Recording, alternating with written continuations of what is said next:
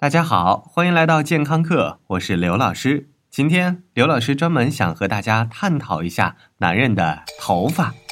那天我有一个不到三十岁的同事，因为弯腰捡东西，我突然发现他竟然是地中海发型，中间的头发基本上都快逃跑了。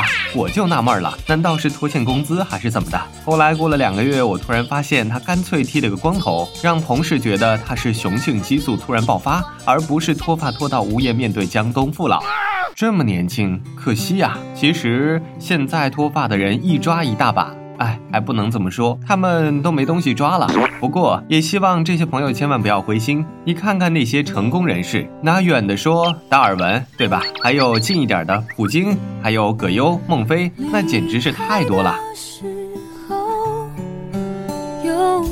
因为群众基数大，谢顶也被很多人描述成为太聪明，以至于头发都不能忍受，赶紧让位散热。But we all know it's not. 今天我们就来聊一聊男人为什么会容易谢顶呢？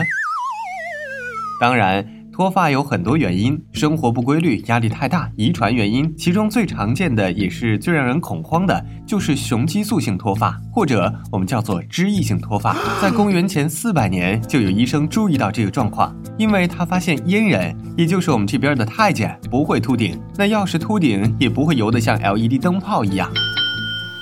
现今的医学研究发现，头发的真正杀手恰是男人的标志性荷尔蒙，以双氢睾酮 DHT 为代表的雄激素。DHT 一旦过高，就会导致毛囊萎缩，头发生长周期缩短。而这家伙有一个好帮手，那就是存在于我们毛囊当中的一种还原酶。这种还原酶能把睾酮转化成为刚才说到的 DHT。而且更可恶的是，这种还原酶最爱待在地段好、风水好的地方，比如说头顶，还有前额。所以，我们看到的那些地中海，专业的叫做马蹄形的发型，都是脂溢性脱发了。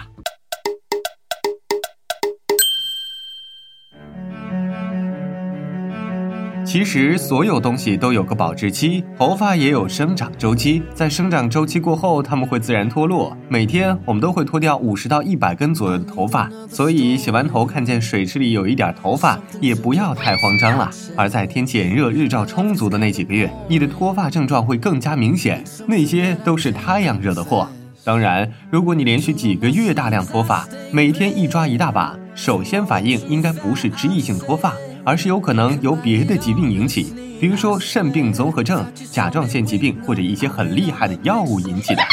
老师，老师，之前有传言说洗发水中有一种什么油会让人加重脱发，这是真的吗？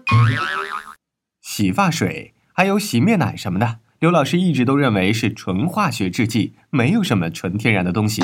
而刚才同学说到的什么什么油，也就是洗发水里基本都添加了的硅油。美容达人们一听到就不淡定了。龟，这不是沙子吗？油不会让人脱发吗？这两个结合在一起，不得把我的毛囊都堵住了？其实这是阁下多虑了。就像所有洗涤剂一样，洗发水里起清洁作用的都是阴离子表面活性剂。用它洗遍你的秀发，你的秀发会带满阴离子，再把它一吹干，同性相斥的原理马上生效，你的头发会像刚被炸过一样，因为每根发丝都带有阴离子，于是谁也不带进谁。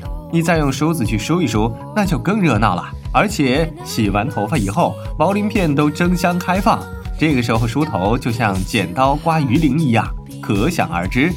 所以唯一的办法就是加油，油能让头发贴合。还能润滑梳子和发丝的表面，所以这种硅油就属于不得不加了。同时，也没有任何证据表明硅油能堵住毛孔。如果你真有类似担心，可以不用护发素，因为洗发水中的硅油含量非常的少。真正的大头都是来自于护发素。哈哈哈哈！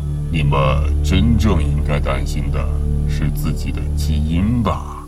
呃，的确是这么说。因为科学家们早就发现，导致脂溢性脱发的很大原因来自于基因遗传。也许小伙伴们再等上个若干年，勤劳的科学家们能够想出个好点子，用基因的办法解决你的脱发困扰。感谢收听，回见。当你的秀发拂过我的钢枪，别怪我保持着冷峻的脸。